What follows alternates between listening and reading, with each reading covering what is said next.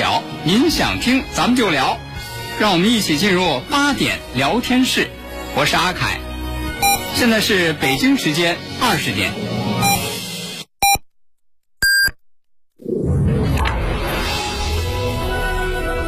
您现在收听的是济南新闻综合广播 FM 一零五点八，济南的声音。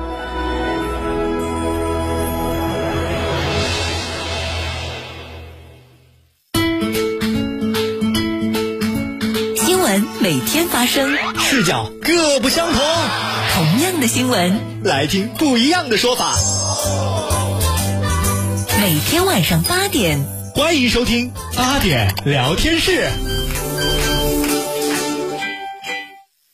感谢大家继续锁定 FM 一零五点八济南新闻综合广播，走进我们的八点聊天室，我是大妹儿。各位好，我是江南，欢迎大家。嗯，咱们依然老规矩啊，来说一说金牌榜。哎，截止到目前，中国有三十三枚金牌，二十四枚银牌，十六枚铜牌，位居榜首。美国二十九枚金牌，三十四枚银牌，二十六枚铜牌。日本是二十一枚金牌，九枚银牌，十四枚铜牌。就在节目开始之前，嗯，七点多钟的时候，我还看了一场比赛呢，在手机上看的，嗯，就看的那个女子团体乒乓球啊，女团女团。把谁给打下去了？哎，好像是香港队是铜牌是吧？我没看，我就光看的是中国队对日本队那一场。哎，啊，那就嗯，然后呢就？必须要知道了是吧？对，您你猜都猜得出来了。是那是必须的，一定的。啊，就真发现陈梦还有那个叫什么曼玉，我没记住啊，因为那个小将我比较陌生。短发的那个短发那个孙哦，小小孙曼玉不是不是孙颖莎，啊，不是孙颖莎，是另外一个哦，那我还真不知道。和陈梦搭档的，那球扣的，哎呀，那真是用最奶气的脸打最凶的球。必须要打出气势来。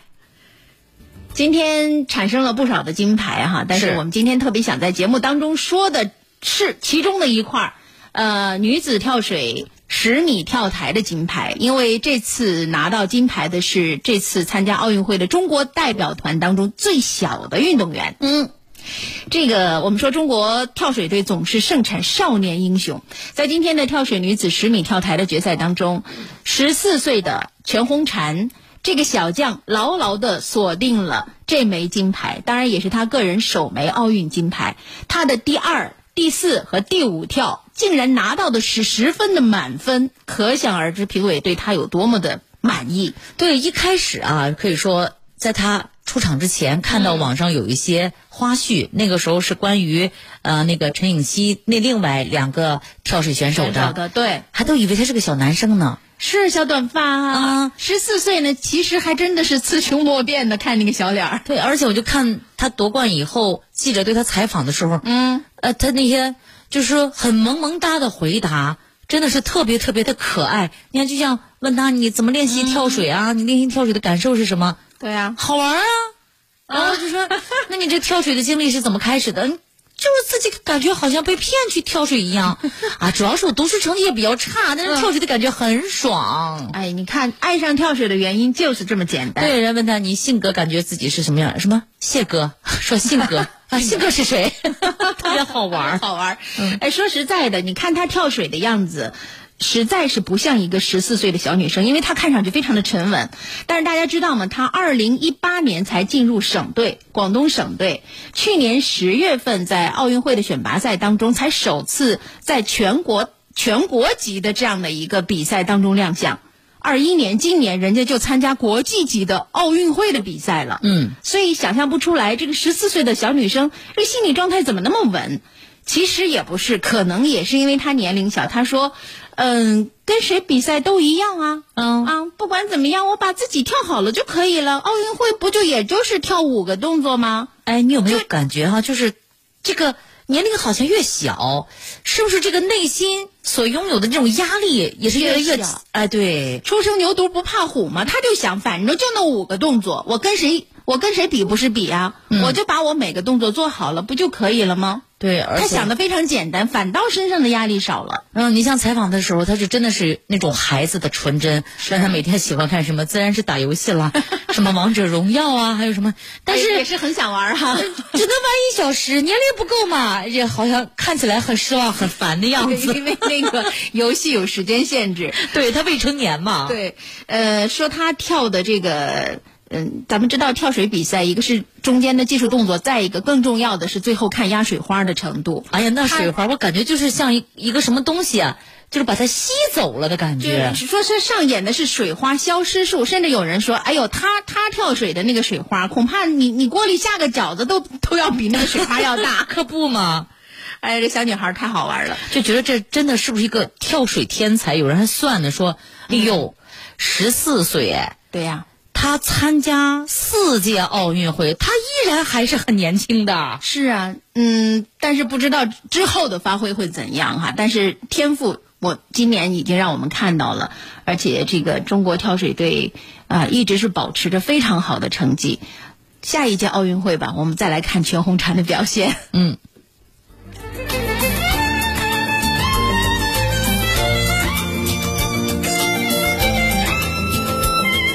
关注奥运的时候呢，咱们也不能忽略了抗疫的这个严峻形势。嗯。德尔塔变异株目前呢是全球新冠肺炎疫情流行的主要毒株，对这个名字咱们大家伙都已经不陌生了。针对于德尔塔变异株的特点、现有防控措施是否有效一系列的问题，就在今天呢，国务院联防联控机制新闻发布会也给出了特别特别权威的解答。嗯，现有的疫苗。仍然有良好的预防和保护作用，能够降低病毒在人群中的传播风险，减少感染者的传播力，有效降低感染后的重症发生率和病死率。前段时间呢，咱们国家可以说是首次成功阻断了发生在人口稠密、流动性大的广东省几个地市的德尔塔变异株的本土疫情传播，证明接种疫苗、戴口罩、勤洗手、保持社交距离、避免人群聚集等等措施是很有效的。嗯，今天。我在网上看到了一个小视频，特别特别的，就是说，当你笑的那一刹那，就觉得，嗯，这个举措真好。看到了啥？就是有一个戴着头盔的，看起来像一个大叔的人，嗯，应该是排队在做这个核酸检测。然后呢，他在后面呢拿了一根那个，你知道那种晾衣杆吗？嗯，晾衣杆比较短的，就举着那个衣撑往杆上挂的那个晾衣杆。目测的，他不得有个一米三左右的长度嘛？嗯，他就在自己后边摆来摆去，摆来摆去，摆来摆去，测量距离，保持人际距离。对，就是你看我前面的距离我好控，后面的距离，假如说江南你站我后面。对对对，你如果不小心站的超过一米了怎么办？我在后面放个小杆儿，摆来摆去，摆来摆去，这个距离是一定的，自己知道 是吧？对，这个距离是很安全的，安全距离啊，嗯，呃，这非常好。此外呢，在今天的新闻发布会上，国家卫生健康委医政医管局的监察专员郭艳红也介绍说，呃，经过调查，结果认为郑州六院的疫情是一起医院感染事件，通过了基因测序，对于确诊感染的患者致病毒株进行。了基因测序的分析之后，与定点医院收治的一位境外输入的感染患者的基因测序是高度同源，同时它也是德尔塔变异毒株。应该说，这起感染是与南京的感染没有关联的。嗯，呃，再有呢，就是很多朋友会担心，哎呀，你现在疫情的情况，这八月份差不多要过去一半了。呃，秋季开学是不是能够啊正常开学？来自教育部的消息说，今年秋季开学计划，呃，如果到了开学的时候。仍然还有中高风险地区，那么开学的安排按照以前的经验和惯例，中高风险地区的学校将暂缓开学，中高风险地区的学生暂缓返校。那么具体的开学时间的安排，还有方式的选择，以及疫情防控措施和教育教学的安排，各地要一省一案，因地制宜，一校一策，因校施策，确保适应不同的情况，实事求是的做好开学的安排。哎呀，还是得叨叨叨叨，我就觉着每天必须得叨叨。咱们两个这天天上节目的时候，一提到疫情防疫方面的问题啊，咱俩就跟这个就太婆婆妈妈了啊，苦口婆心的养成良好的卫生习惯，不松懈。疫情现在还没有消退，所以咱们一定要口罩不摘，勤加洗手，保持通风，保持好社交距离。咳嗽喷嚏的时候啊，咱挡一下，避免去那些人群聚集的地方，还有减少比。不必要的聚会和聚餐，饭都在那儿摆着，是不是？是早晚都是一个吃嘛，嗯对不对？要注意饮食安全，生熟分开，煮熟煮透了，也别再吃那几分熟几分熟的东西了哈。也不差这几块儿了啊。对，生吃的，咱也就缓缓吧，好不好？等着哎疫情过去，想怎么吃怎么吃。对，出行的时候做好个人防护，主动接种疫苗，共筑这个免疫屏障。就跟今天有朋友就发了一张动图啊，特别好玩儿，说为了把孩子们安全送回学校，嗯，让我们共同共同拉起抗疫的屏障。大家可以想想，如果真的是延缓开学或者暂时开不了学，谁在家看神兽啊？哎呀，也是很头疼的一件事儿啊。嗯。当然了，我们每天在节目当中要告诉大家，日常生活当中应该注意什么。其实还有一条就是不信谣、不传谣，不要觉得说啊，我在这个时候我随便散播个跟疫情有关的信息，嗯，没没没有关系，也就是受点道德谴责。其实不然。八月四号，北京市公安局就发布了这样的一个通告，关于依法打击、严厉打击妨害疫情防控违法犯罪行为的通告。通告明确对拒不执行人民政府发布的有关于进出境、进出京等呃疫情防控决定命令，并且编造、传播虚假信息、扰乱医疗和防疫工作秩序等等八类违法犯罪，将依法严厉打击处理。那么最近呢，有一些消息说，哎呀，有些人，比如说跟这个呃防疫的志愿者发生一些冲突啊，嗯，或者是进商场的时候没戴口罩啊，别人提醒他的时候发生一些口口角啊等等。现在呢，呃，像北京已经出来了这样的一个一个通知了。那么，对于以暴力威胁方法阻碍卫生防疫机构、社区村等人员依法履行。这个疫情防控措施的，要依照《中华人民共和国治安管理处罚法》的第五十条等规定予以治安处罚；情节严重的，会依照《中华人民共和国刑法》的第二百七十七条规定，依法追究他的刑事责任。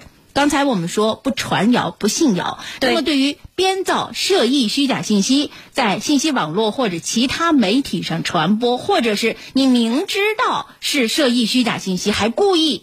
在媒体上传播扰乱社会秩序的，也有办法处理你。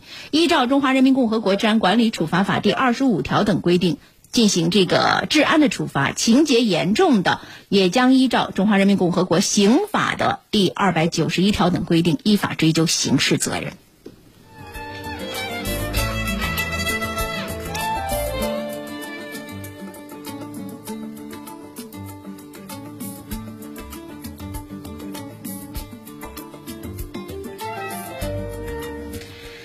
我们说了，因为这个疫情防控以来啊，你像北京警方始终对于妨害疫情防控的违法犯罪行为保持零容忍。呃，最近呢就通报了两起查处的典型案例，一个是八月二号，个别的微信群当中流传着西城某地区有疑似或者确诊病例的。呃，涉疫的虚假信息。那么通过调查核实呢，这个信息是一位呃姓赵的六十岁的男子，还有一位二十九岁的陈某两个人编造的。转发扩散之后，引发了部分群众的恐慌。你说这不是吃饱了撑这的吗？不说嘛，大家正好紧张的时候，你要散散播这样的谣言。那么这两个人呢，目前已经被这个呃西城公安分局依法刑事拘留了。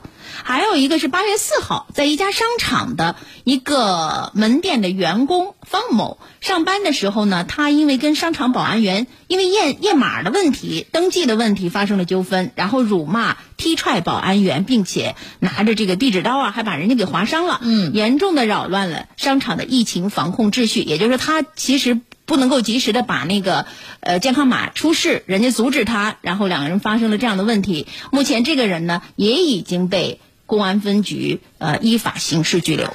这个疫情防控啊，咱人人有责。当前这个疫情防控形势是十分严峻的，咱们除了自己认真遵守疫情防控要求之外呢，也要配合好相关的防控工作，主动去关注宣传官方的消息，一定要做到不造谣、不信谣、不传谣。嗯。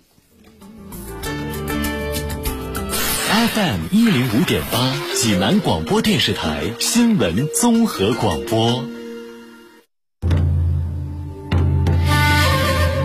黄河不仅是一条奔腾着浪花的自然之河，更是一条沉淀着探索精神的希望之河。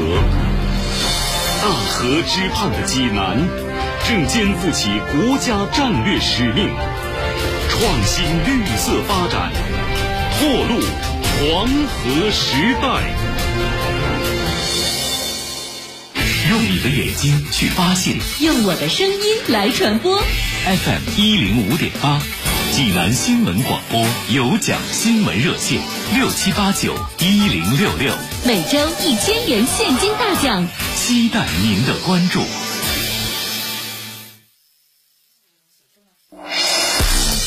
国事、家事、天下事，大事、小事、身边事，没完尽在八点聊天室。感谢大家继续锁定 FM 一零五点八济南新闻综合广播，收听江南大妈带给您的八点聊天室。刚刚你怎么说来着？说这个全红婵跳水的时候那水花，还不如给我下饺子大。我下饺子那水花估计也比那个大，人叫水花消失术啊，水花消失术，你知道人家这个行业内的人，他们本行业的运动员什么的怎么评价吗？就李小鹏怎么说啊？李小鹏是这样说的：嗯，恭喜啊，太牛了。我往水里边扔个硬币都比他水花大吧？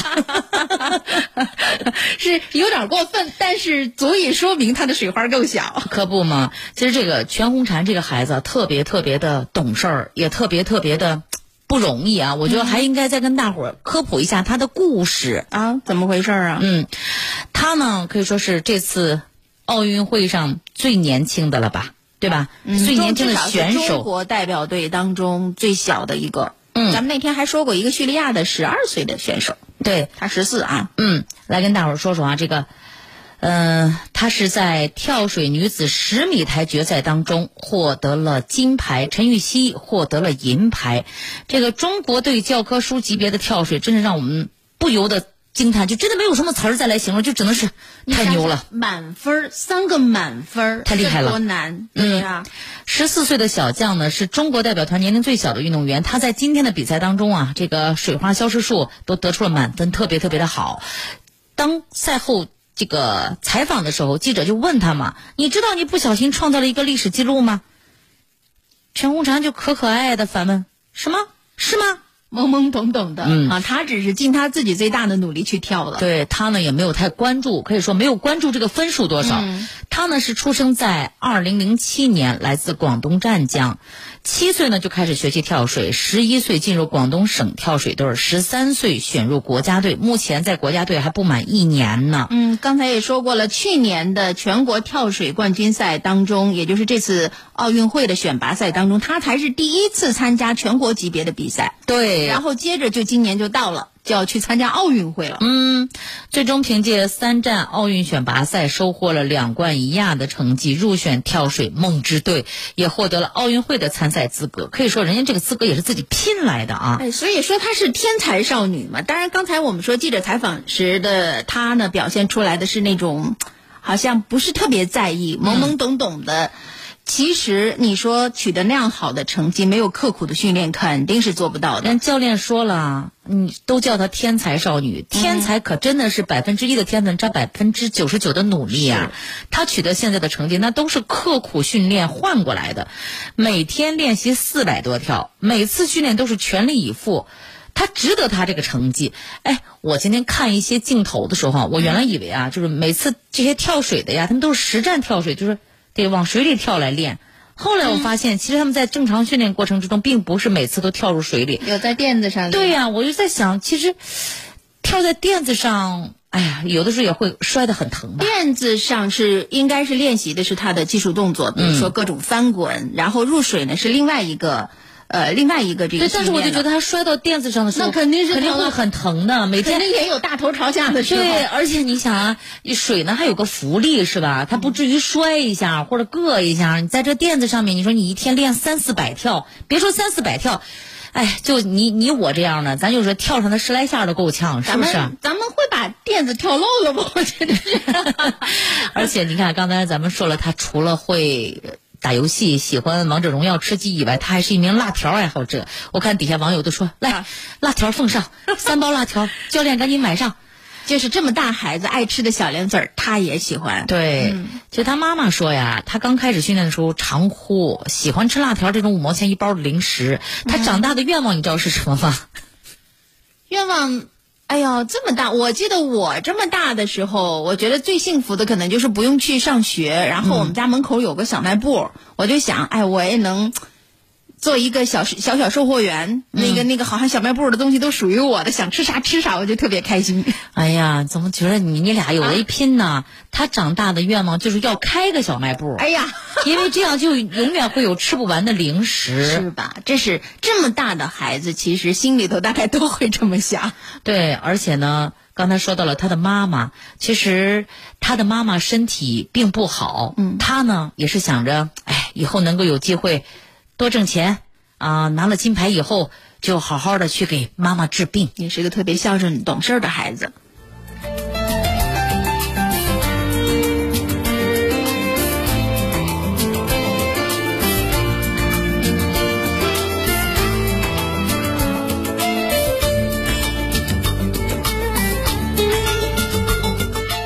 好了，朋友们，欢迎各位继续来收听我们的八点聊天室。你说咱们女的哈，平时爱逛逛街，买买买，买衣服肯定也是其中之一了啊，免不了要去试衣间试一试嘛。对，拿了好看的衣服，我要试一试，看看是否合身。但是如果试衣间里多了那么一双眼睛盯着你的话，不可能，感觉试衣间里面不能再有其他人，如果有其他人在里边，你肯定不能去那个试衣间了呀。他不一定是人啊，亲爱的，难道说是是一双眼睛啊。摄像头吗？是的呀。哎呀，那挺瘆得慌这哎这这很瘆得慌，这个事儿还真有。最近呢是发生在深圳这个故事啊，这个深圳市民张小姐说，她七月三十一号自己在南山区茂业百货四楼那么一家品牌服装店里头试衣服的时候，她猛然间抬头就发现，在这个试衣间的斜上方竟然有个圆滚滚的摄像头。他就有点担心了，我在这儿拖的这么干净，哼 隐私会不会被侵犯、被发现？嗯，然后呢，他就去找这个商家了。那么这个品牌营销部的工作人员说呢，嗯，事发当天其实跟这个张小姐就沟通过了，已经处理了这个事儿。呃，说这个店内的监控视频啊是是有，嗯呃，但是呢，视频部分是储存在门店的储存卡里头，而这个储存卡谁能看呢？只有区域经理和店铺的店长有权查看。这他的意思是你不用担心你的隐私会泄露，因为我们都看不到，我们店长、我们经理才能看到。哎，不是你甭管谁看到，总会被人看到，不是？对你这里边就不应该有这个东西啊。是的，所以这个顾客不满意他们的这个最后的这个结果，于是先向商场投诉，之后又报了警。后来呢，当这个记者来到这里重新进行查看的时候呢，发现店铺里的摄像头已经被挪走了，但是安装摄摄像头的位置那个钉子的位置都还在。呃，商场的负责人就说呢，接下来我们所有楼层会组织自查和检查，因为你这个商场里头有很多的很多的店嘛，每个店他自己，这是他属于他个人行为哈。我们我们商场不太了解，要进行检查，杜绝此类情况的再度发生。同时呢，对顾客表示歉意。目前警方也已经调取了相关的监控视频，公司方面呢也在等着这个警方的调查结果。那么像这样的事情，如果我们碰到了，到底应该怎么办？呃，有一个这个张新年律师说，从民事侵权的角度来看，无论是商店的房间，还是商店里的呃酒店的房间，还是商场里的试衣间，这都属于一般意义上的秘密场所。那么，根据民法总则跟侵权责任法的规定，如果在酒店的房间或者是商场的试衣间这样的地点安装摄像头去偷拍顾客或者消费者的行为，是属于侵犯他人隐私权的侵权行为的，偷拍人也应当为此承担相应的侵权责任。嗯刚刚看了有关于东京奥运会的最新消息啊，是咱们国乒女团对抗日本女团。刚刚我说，在我们上节目之前呢，是这个陈梦、王曼玉哦啊对战了平野美宇、石川佳纯，当时呢是呃三比一胜了他们。就在刚刚，孙颖莎再胜伊藤美诚三比一又夺得了一分。那么第三场呢是王曼玉对抗平野美宇。目前据说哈就在十分钟前，嗯，我看到的消息是第一局比分是十一比五，还在进行当中。就继续这么打下去吧。嗯中国队的气势不可挡。说实话啊，就是真的是打出了水平。哎呀，让我们看得惊心动魄的。是啊。好了，咱们今天的八点聊天室也跟大家聊到这里吧。好吧，没有聊够，明天的这个时间还是欢迎各位继续锁定我们的频率，来听大妈儿和江南跟大家一起来聊聊天。明天再见，再会喽。用你的眼睛去发现，用我的声音来传播。FM 一零五点八，济南新闻广播有奖新闻热线六七八九一零六六，每周一千元现金大奖。期待您的关注。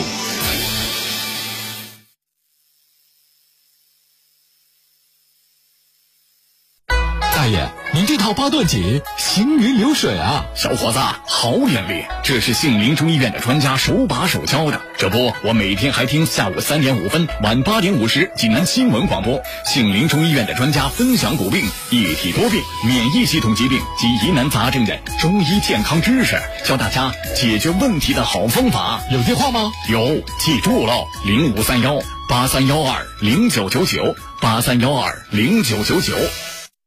益生源常润茶，草本润肠，功能好茶，饭后喝，趁热饮，一次一杯，改善胃肠道功能。独立包装，随身相伴。益生源常润茶，零五三幺八五八零四九幺零。本品不能替代药物。倡导本源文化，寻找健康密码，慢病久病多虚损。培补本源护健康。济南新闻频率每天下午两点三十分，由中医药经典膏方进行的皇氏复方滋补力膏独家赞助，张教授客座直播的全程总动员栏目，将与大家追溯疾病本源，解析膏方养生治病密码。栏目热线零五三幺五九六幺三三八八五九六幺三三八八。清血八味胶囊正在举行大型优惠活动。清血八味胶囊清供血，高血压、高血脂、高血糖、血液粘稠均属供血范畴。清血八味胶囊全天咨询订购电话：零五三幺八六幺零零三幺八八六幺零零三幺八零五三幺八六幺零零三幺八。大爷，您这套八段锦行云流水啊！小伙子，好眼力！这是杏林中医院的专家手把手教的。这不，我每天还听下午三点五分、晚八点五十济南新闻广播，杏林中医院的专家分享骨病、一体多病、免疫系统疾病及疑难杂症的中医健康知识，教大家解决问题的好方法。有电话吗？有，记住喽，零五三幺八三幺二零九九九八三幺二零九九九。个人健康防护是整个疫情防控的关键环节之一，也事关每一个个体的身体健康。出行时如何做好个人防护？乘坐公共交通工具时，乘坐公共交通工具时，应当全程佩戴口罩，减少不必要的触摸，减少与他人接触。打喷嚏、咳嗽时用纸巾或肘臂遮挡。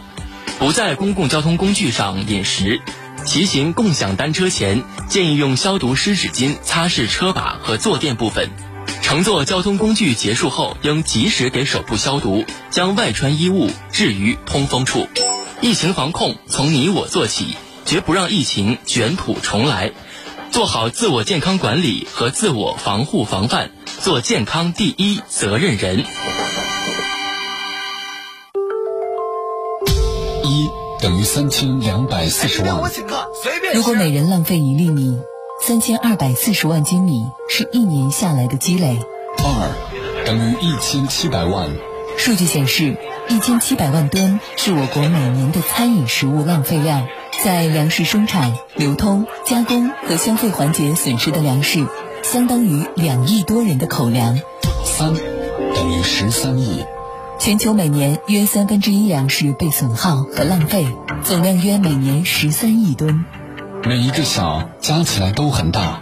敬畏粮食，尊重劳动。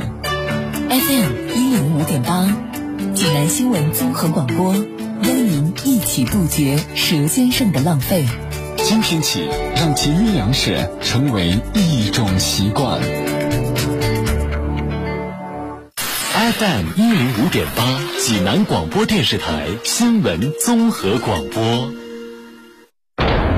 三十九桩大案要案，六十八个犯罪现场，一百零七种侦查手段，六百一十四位涉案人员。